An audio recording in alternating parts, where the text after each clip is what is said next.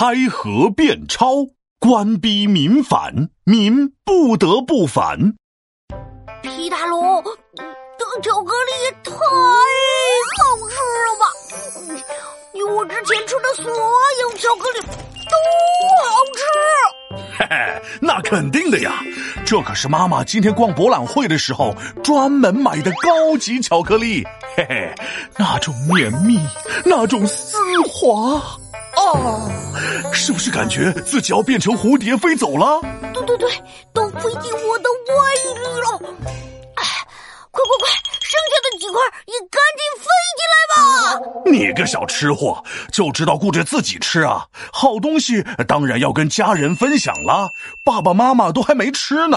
没事儿，吃完了再买不就好了？这一盒巧克力可贵了，要花不少钱呢。大人挣钱都很辛苦的，我们小朋友要懂得节俭，不能乱花钱。你都五千岁了，你还小朋友呢。再说，钱不都是纸印的吗？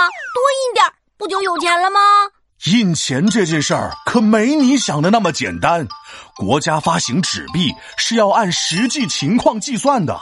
一般来说，如果钱印的太多了，可是会引发通货膨胀的。我就知道吃多了肚子胀，这个通货膨胀是哪里胀啊？哈哈哈哈！你个小吃货，还真就知道吃了。通货膨胀是什么意思呢？呃，简单来说，呃，就是一样多的钱能买的东西变少了。啊，这是怎么回事啊？哎呀，说太复杂，我估计你也听不明白。你只需要知道，因为元朝的政府乱印钱，导致元朝的老百姓买同样的东西要花更多的钱。哦，那我明白了。元朝的老百姓以前花一块钱就能买个肉包子吃，现在呢，买一个肉包子得花一百块钱，买不起，那他们就只能饿肚子。嗯，差不多，呃，就是这样。哎，这一点都不复杂嘛，是你不会说。你看我这么聪明，你不说我也明白。嘿嘿，嗯，这样看来，国家千万不能乱印钱，不然我就吃不起巧克力了。咋还惦记着吃巧克力的事儿呢？哎，当时元朝乱印钞票，老百姓对政府那是越来越失望，再加上，哎，天公不作美。咋了？就是发生了天灾。元顺帝时期，那是黄河发大水，河堤被摧毁，淹没地和人，生活不再美。这也太惨了吧！更惨的还在后面呢。水灾之后，紧接着的就是旱灾了，然后又是蝗灾，最后还来了瘟疫。